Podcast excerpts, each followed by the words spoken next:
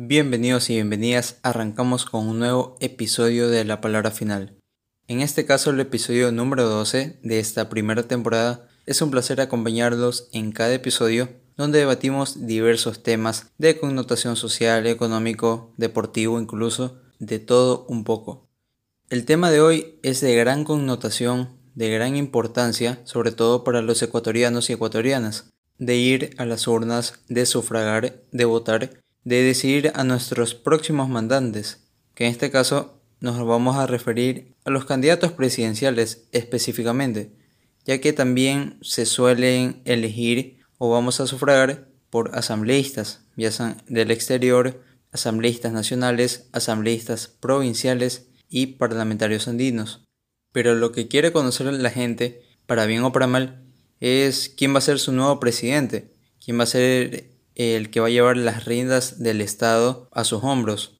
Quiero que estén muy atentos al episodio, si es posible se pongan unos audífonos, estén en silencio, pero lo escuchen con mucho detenimiento y si pueden compártanlo, más que todo con personas que desconocen de este proceso electoral, que están desinformadas, que tienen un poco de apatía o que simplemente no están interesadas por ningún candidato.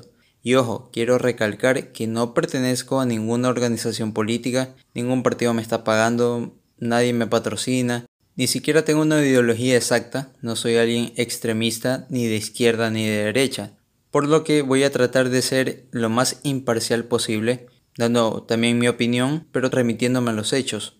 Mucho menos quiero influir en su voto, que queden claro, si ustedes ya tienen elegido por quién van a votar, allá ustedes Estamos en un país libre, un país democrático, de derechos, donde nadie nos pone una pistola en la cara, en la cabeza, y nos apunta, nos obliga a votar por alguien. Queda decisión de cada quien.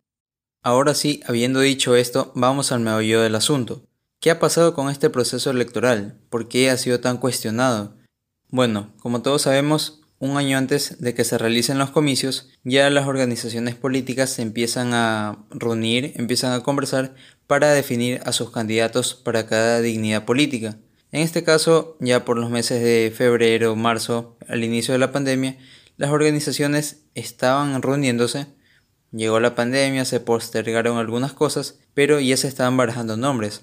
Primero se tenía el nombre de Jaime Nebot, supuestamente iba a ser seguro también se barajaba el nombre del ex vicepresidente Otto Sonnenholzner, pero no llegaron ni uno ni otro. Entonces pasaron los meses y ya llegando agosto vino el proceso de inscripción de precandidaturas presidenciales. Es decir, llegábamos al primer filtro para saber quiénes iban a llegar a la papeleta electoral o quiénes iban a estar en la papeleta. Iniciaba el proceso electoral de forma muy tediosa, muy conflictiva, porque conocimos que el ex presidente Rafael Correa se quiso inscribir de forma telemática por una videollamada y no asistiendo de forma personal.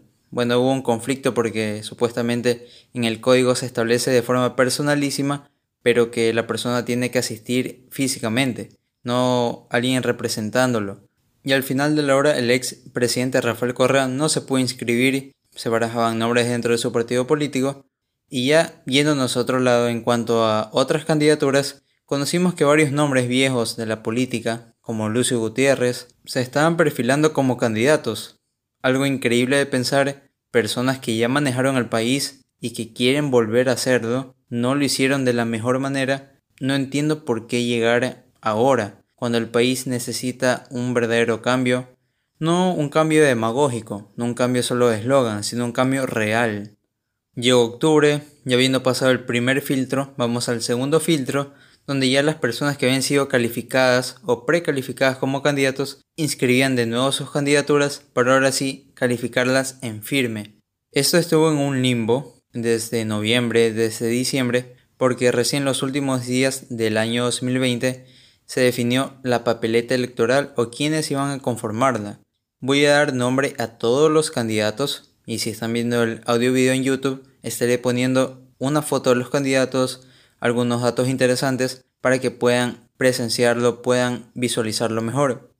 El primer candidato es Andrés Arauz, quien va por la Alianza UNES, Unión por la Esperanza, que está conformada por la lista 1 y la lista 5, es decir, Centro Democrático y Fuerza y Compromiso Social. Es alguien muy joven, tiene 36 años apenas, estuvo en la administración del expresidente Correa, de ahí que algunas personas lo conozcan. Seguimos con Lucio Gutiérrez, quien les decía que fue presidente inclusive de nuestro país. Él va por el Partido Sociedad Patriótica, el partido de siempre de él, la lista 3. Seguimos con Gerson Almeida, alguien relativamente nuevo en la política, quien va por el Movimiento Ecuatoriano Unido, lista 4. El siguiente a estar en la papeleta es Isidro Romero. Muchos lo reconocerán, incluso el Estadio Barcelona tiene su nombre. No es alguien nuevo en la política, puesto que ya fue diputado hace muchos años atrás y ahora aspira a llegar a la presidencia de la República. Él va por el movimiento Avanza, lista 8. Ahora continuamos con Carlos Añay, alguien que tampoco es nuevo en la política, inclusive ya fue candidato a la presidencia en anteriores años. Él va por el movimiento Fuerza Ecuador, lista 10. Seguimos con Javier Herbas, alguien que sí es nuevo en la política, si bien ha sido empresario, un emprendedor de hace muchos años y que ahora incursiona en la política, y él va por el movimiento Izquierda Democrática, lista 12. El siguiente es Pedro Freile, alguien que también es nuevo en la política y que va por un partido no tan conocido y que se lo asocia con casos de corrupción, eso sí, me refiero al movimiento Amigo, lista 16. Ahora seguimos con Jaco Pérez, alguien que sí no es nuevo en la política, ya ha estado hace muchos años, ha formado parte de la oposición de estos últimos gobiernos, un dirigente indígena, así se cataloga él. Bueno, él va por el movimiento Pachacutic, lista 18. El siguiente es Gustavo Larrea, alguien que tampoco es nuevo en la política. Ojo, vayan tomando en cuenta quiénes son rostros nuevos y quiénes son rostros viejos. Él tuvo cargo en la administración del presidente Rafael Correa y fundó su partido después de salirse de las filiales de Alianza País, siendo así auspiciado por el movimiento Democracia Sí Lista 20. A continuación, Guillermo Lazo. Vaya, vaya. Guillermo Lazo, quien ha retumbado desde hace algunos años porque él aseguró, cuando perdió las elecciones del 2017, que iba a estar en los próximos comicios. Es decir, que ya sabíamos que él iba a estar en esos comicios, ya estaba dado por hecho. Y bueno, este es su tercer intento de llegar a la presidencia, veremos si llega. Eso lo decía el pueblo en las elecciones. En fin, él va por el movimiento Creo, lista 21. El siguiente es Guillermo Celi, alguien que fue asambleísta de 2017 a 2019, relativamente joven en política, y él va por el movimiento Suma, lista 23. El siguiente en la lista, Juan Fernando Velasco. Yo en mi vida sinceramente pensaba que alguien como Juan Fernando Velasco iba a llegar al menos postularse. No se diga estar en una papeleta o hacer campaña electoral. Así que todo es posible. Ya lo recordaremos. Nosotros sabemos que él ha sido un gran cantante, un gran artista, que nos ha dado muchos éxitos, muchos logros como país. Entonces hay que decirle que en plena campaña no se olvide de cantar El aguacate, Chao Lola, tú no me perteneces, porque de verdad que es una voz prodigiosa, pero en política mmm, como que no le calza mucho, sinceramente, y creo que todos pensamos lo mismo. Como que dañó un poco su estatus al estar ahí, él tendrá sus motivos, Recordemos que en este último año y medio, él fue parte del Ministerio de Cultura.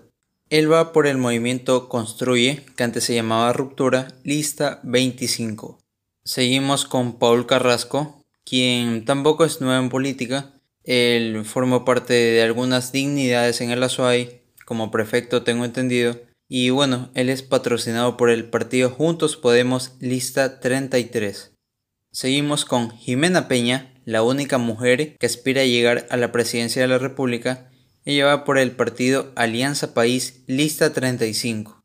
Seguimos con Giovanni Andrade, quien no lo conocía, no había escuchado mayor cosa de él, solo conozco de que está yendo por la presidencia de la República, sinceramente, y que está patrocinado por el movimiento Unión Ecuatoriana, lista 19.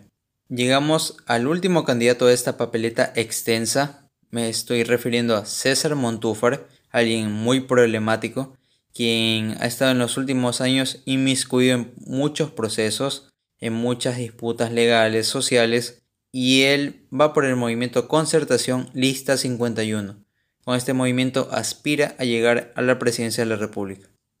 y hemos dado un repaso por todos los candidatos que aspiran a llegar a Carondelet. Son muchos, 16. Solo pónganse a pensar, 16 candidatos. Hay una división de votos o va a haber una división de votos que nunca se ha visto en la historia, porque seamos sinceros, la mayoría de ellos no va a llegar ni siquiera al 5% de apoyo popular. La mayoría de votos van a estar destinados a los cuatro candidatos principales, y se los voy a enlistar. Andrés Arauz, Guillermo Lazo, Jaco Pérez y el otro lugar se lo estarían disputando Isidro Romero o Javier Herbas, quien me sorprendió de que esté subiendo en estas encuestas, al menos en redes sociales, está recibiendo muchísimo apoyo y no me sorprendería que esté en un cuarto, inclusive en un tercer lugar y muy importante para ser su primera vez como candidato. Ahora hablemos de otro lío, la candidatura de Álvaro Novoa, que quedó en el limbo, no sabemos qué pasó, qué pasó con el último recurso, la última impugnación del movimiento Justicia Social, que era el que lo estaba patrocinando por ahora, porque no se concretó nada y ya están las impresiones de las papeletas presidenciales.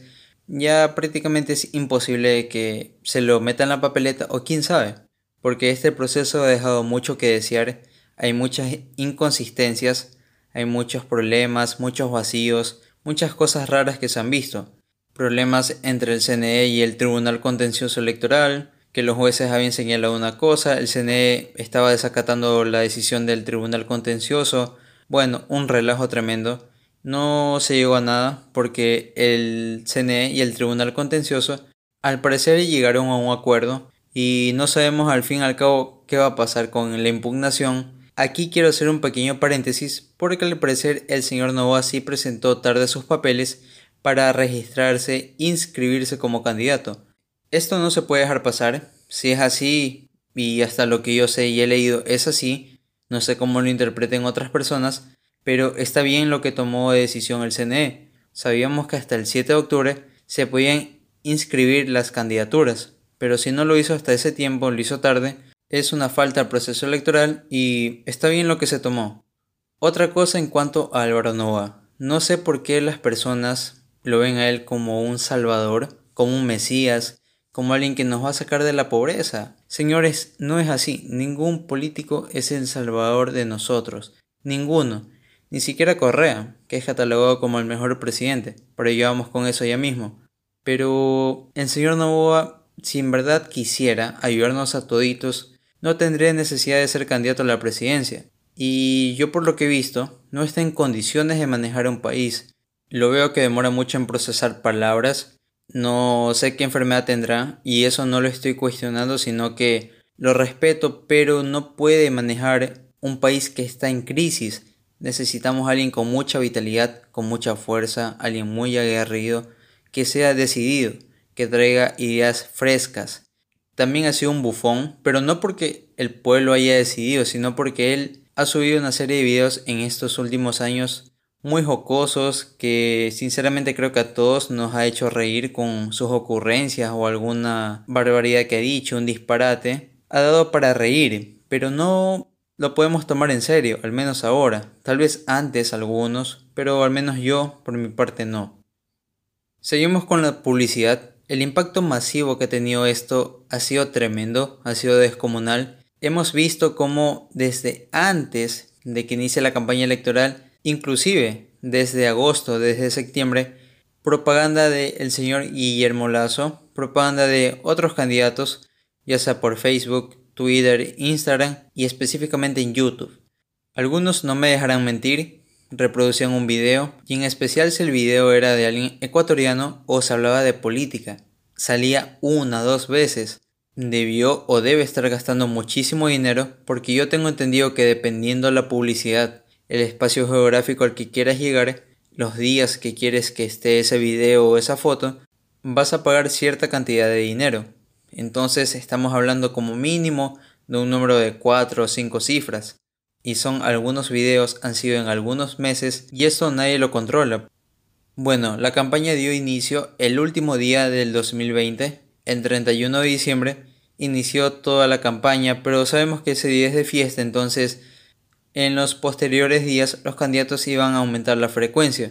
ya están los recorridos, los candidatos están yendo a diversas ciudades, diversas parroquias, diversos cantones, diversas localidades del Ecuador, promulgando sus propuestas. Y ahora sabemos que por el COVID esto está más limitado, no se puede hacer mucha concentración masiva, no pueden haber demasiadas personas. Si hay caravanas debe ser controlado, no se pueden armar mítines, no pueden haber tarimas. Entonces hay una cierta dificultad para algunos que no estaban acostumbrados a hacerlo de manera diferente o con publicidad en redes sociales. Y aquí quiero destacar mucho algo que está haciendo Javier Herbas, que si bien no soy partidario, no soy un fan de él, ni siquiera creo que voy a votar por él, pero destaco mucho cómo está utilizando las redes sociales, me parece bien, a excepción de, ya saben, TikTok. De verdad queda para risa también, al igual que Alvarito, porque su campaña al menos ahí no la está tomando con mucha seriedad, al menos yo no la puedo tomar con seriedad, he visto sus videos, inclusive se vistió de viuda.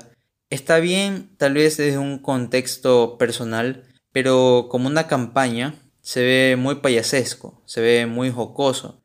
Tal vez si lo hiciera un comediante, está bien, es su profesión, está en su ámbito, pero un candidato a la presidencia, mmm, no, como que no cae, como que no llama, no se puede poner seria la propuesta, no se puede poner serio el ambiente si no se está vestido de la manera acorde.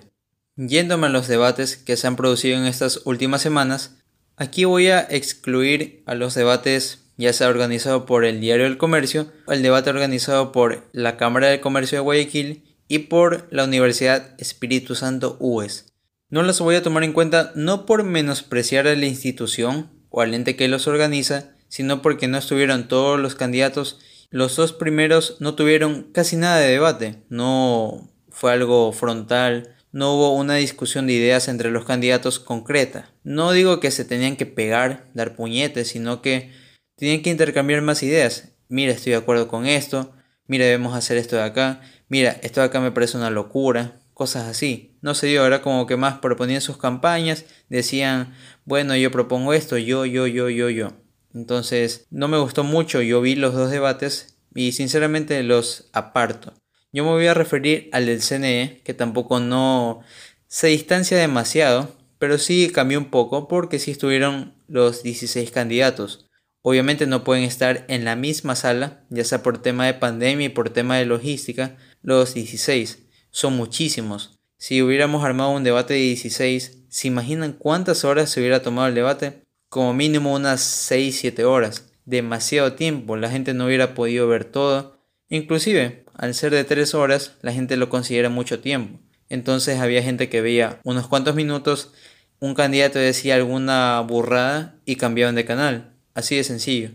En este debate pudimos ver la demagogia aplicada en su máxima expresión como algunos hablaban de pena de muerte, algunos que ni siquiera creo que han leído la Constitución, porque nuestra Carta Magna es muy garantista de derechos, se protege mucho la vida, el Estado está obligado en garantizar este bien jurídico. Por eso hay ese conflicto aún con el aborto, que no se lo permite. Por eso mismo, porque el Estado protege la vida desde la concepción.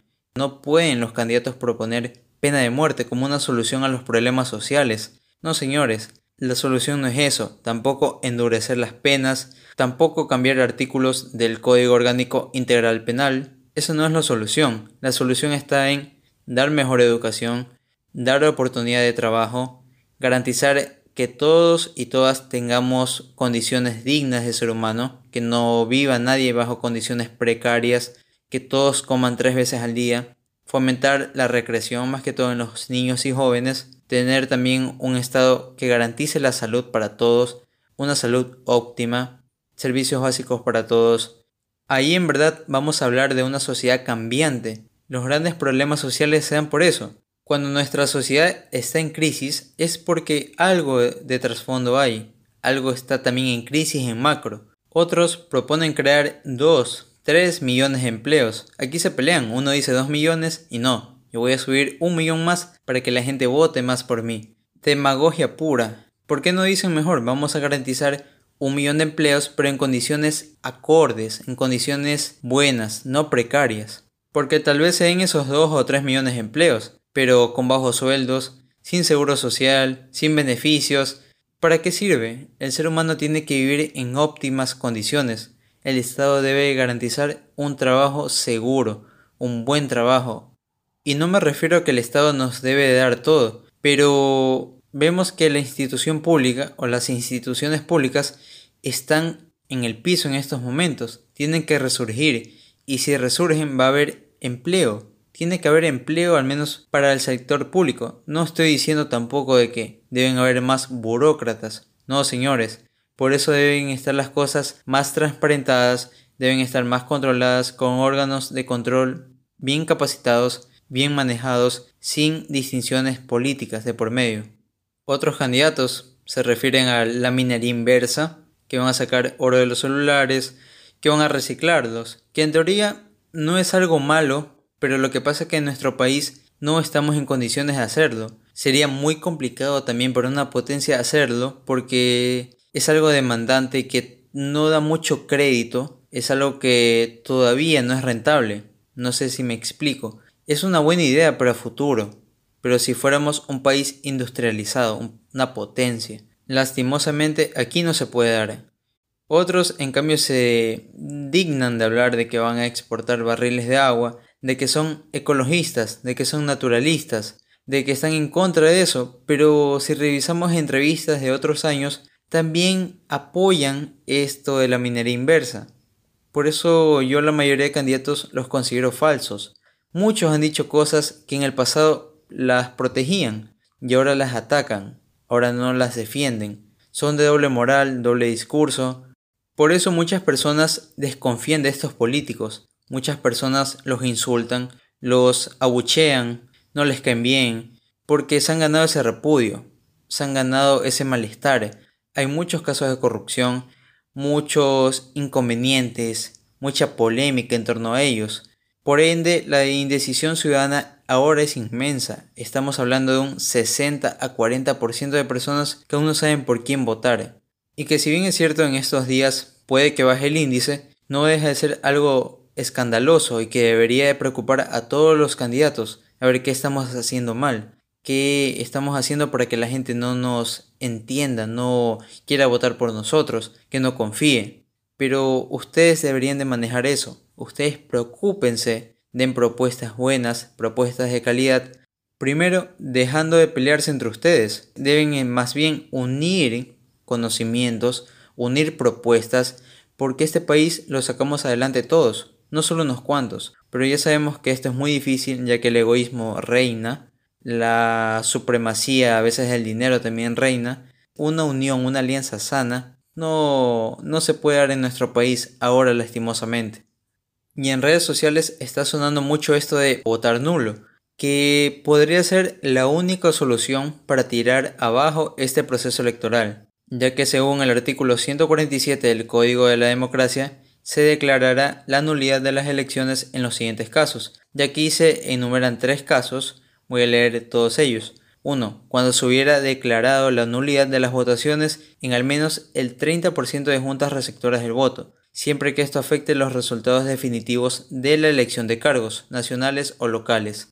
2 cuando no se hubieran instalado o se hubieran suspendido las votaciones en al menos el 30% de juntas receptoras del voto, siempre que esta situación afecte los resultados definitivos de la elección de cargos nacionales o locales.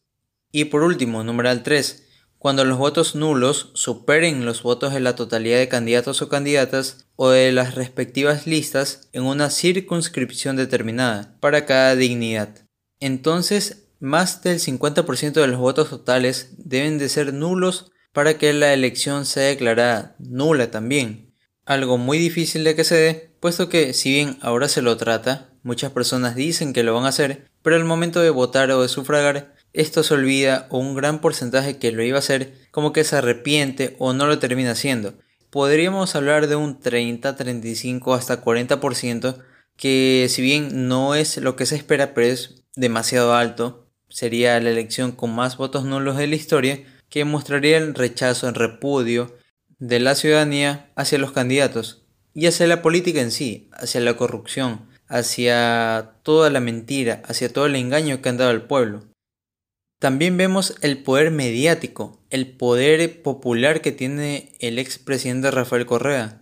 Es impresionante. Muchas personas ni siquiera conocen o saben cómo se llama el partido al que lo está patrocinando o saben quién es Arauz, pero dicen voy a votar por Correa. Con Correa estábamos mejor. La gente del pueblo lo dice, muchos, no digo que todos, pero muchas personas lo dicen. Con Correa había más trabajo, inclusive hay personas cercanas que me lo han dicho. Con Correa tenía más trabajo, recibía más contrato en esta cosa, en tal empresa, me contrataban para tal obra. Ahora no, ahora no hay esto, me las tengo que rebuscar. Me lo han dicho algunas personas.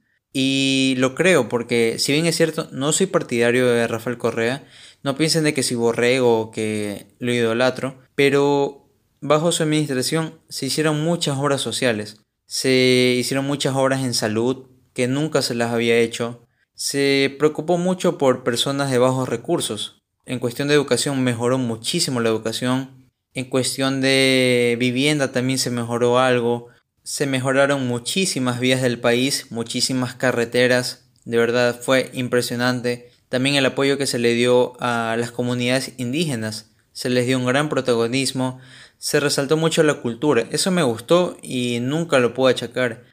Como nuestro país fue reconocido como tal, nuestras raíces son indígenas y nuestro país fue conocido por eso, algo que me gustó muchísimo, pero si bien también fue un crítico severo de Correa, lo he dicho a muchísimos amigos, a mi familia también, no me gustaba la prepotencia que tenía. El manejo de las sabatinas nunca me gustó, la idea central estaba bien, pero se desvió del tema se desviaba para burlarse, para achacar, ya sea periodistas, opositores, y eso en un presidente no está bien. Bueno, en ninguna persona está bien, pero menos aún en alguien que es figura para todo el país, que lo que haga va a retumbar las redes, que lo que haga va a ser noticia al siguiente día. Otro problema fue la concentración de poderes que hubo, la concentración del poder ejecutivo, legislativo, judicial, que fue inconcebible, nunca puede concebirlo bien, porque gente de su partido manejaba todo esto y no es tan bueno para una democracia. Y así pueden listar muchísimos errores más, haberse juntado con gente que no le beneficiaba, gente que hizo también sus embarradas. Tal vez eso afectó mucho a Correa, afectó mucho a su presidencia, pero las obras, el trabajo social que se hizo, nunca en historia se lo había visto. Y eso yo lo tengo que decir a pesar de ser crítico, más que todo, no soy partidario de ningún político. Yo no he hecho publicidad por ningún político, no me han llamado y mejor que ni me llamen, si en algún momento me han dado una camiseta, pero no soy un fanático, solamente soy alguien que quiere que mi país salga adelante, que quiere contribuir con esta opinión, quiere ayudar a muchas personas a que tal vez tomen una dirección distinta, de que traten de no dejarse llevar por la primera sonrisa que ven, por la primera propuesta que escuchan, porque te van a ayudar con esto, pero al fin de la hora se acabó la campaña, ganaron, pero se olvidaron del pueblo. Y así son prácticamente todos. Entonces lo que quiero hacer o a lo que quiero llegar es que pensemos bien por quién vamos a votar o pensemos bien qué vamos a hacer, ya sea que votemos nulo, dejemos en blanco, rompamos el papel, ya sea que votemos por alguien o nos confundamos, cualquier cosa puede pasar pero seamos claros de que esta elección es quizás de las más importantes en toda la historia o una de las más importantes, más trascendentales, puesto que nuestro país está en una crisis tremenda, desencadenada por la pandemia, casos de corrupción, despilfarro de dinero, mal gobierno, muchas cosas más. Yo sé que a muchos no les interesa la política, les da asco, les da de repudio, a mí un poco cuando escucho tanta cosa negativa, pero esto influye en todo. Si esto es en beneficio del pueblo, bienvenido sea. Si es en beneficio de obras sociales, de mejorar educación, salud, empleo, vivienda, alimentación, recursos básicos, va a ser bienvenido porque eso es lo que más necesitan los ecuatorianos y ecuatorianas. Sentirse seguros también, sentirse en un país donde se respeten los derechos, donde se ame la naturaleza, pero de verdad, no con demagogia, no de la boca para afuera, sino sembrando una cultura de paz, una cultura de amor, de patriotismo, que eso también nos falta mucho. Veo que la gente sabe publicar en redes, algunos por broma, algunos lo dicen en serio, que quieren salir de Ecuador, que alguien sáqueme de Latinoamérica, alguien sáqueme de Ecuador, lléveme a otro país, no puedo más, no quiero ser ecuatoriano. Por más problemas que hayan, entiendo, entiendo si es por un problema económico salir a buscar nuevos rumbos, pero yo me siento muy orgulloso de mi país, yo me siento muy orgulloso de mi tierra, soy ecuatoriano, si en algún momento tengo que salir del país, me invita alguien de otro país a viajar, o tengo que dar una conferencia, mi podcast se va a otro país, invito a alguien de otro país, voy a resaltar que soy ecuatoriano.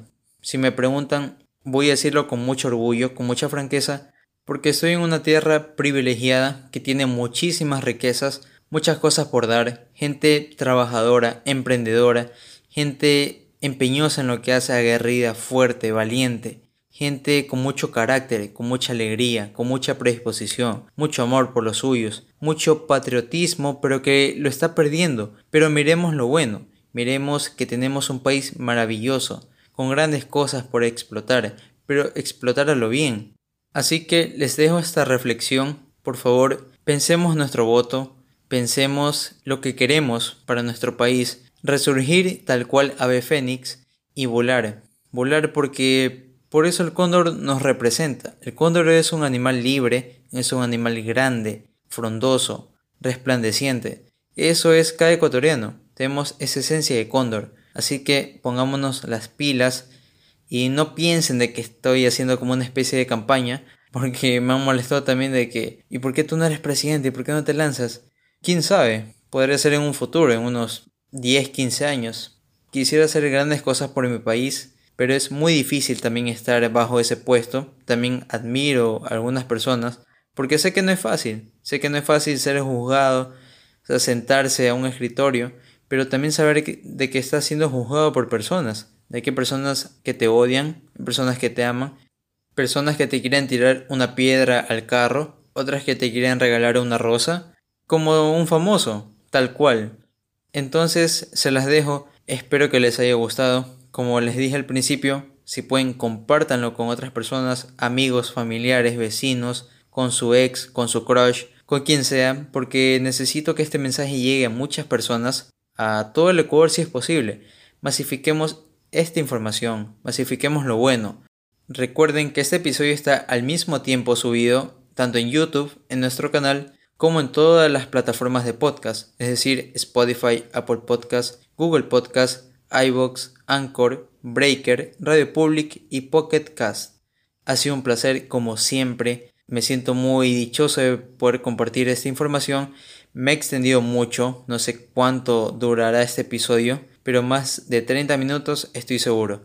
Así que escúchenlo con todas las ganas. Como siempre les digo, esto solo es una opinión propia. La palabra final la tiene cada uno de ustedes. La palabra final la tienes nos vemos en el siguiente episodio que venimos con muchísima más información y recargados como siempre.